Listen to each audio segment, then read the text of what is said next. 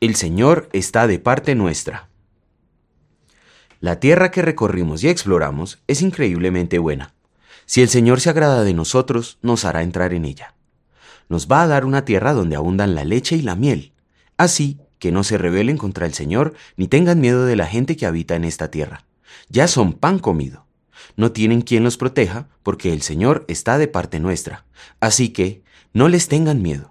Números capítulo 14 versículos 7b al 9. ¿Alguna vez has sentido temor ante alguna situación la cual debe afrontar? Yo creo que todos lo hemos experimentado. Un nuevo año está comenzando y con ello nuevos días seguramente llenos de incertidumbres y retos. Nadie sabe lo que sucederá el día de mañana. Pueden ser momentos de alegría y gozo, pero también de tristeza y dolor.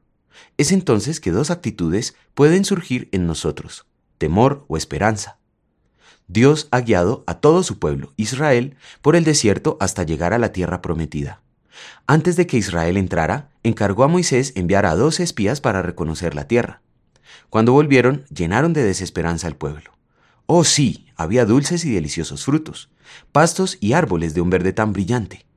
Pero la habita gente fuerte y experimentada en la guerra.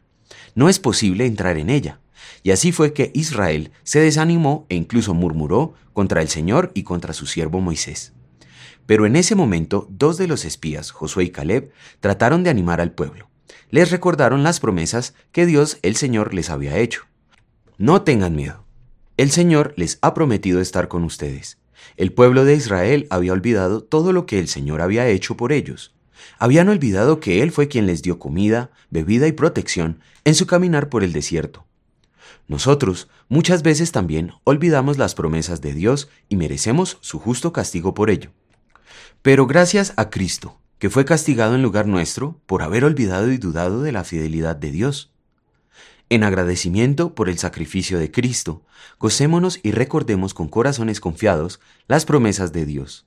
Él está a nuestro lado y Él actúa conforme a su voluntad, proveyéndonos de lo que necesitemos en nuestra vida. Solo la fe puede darnos la seguridad de la compañía de Dios. Oremos.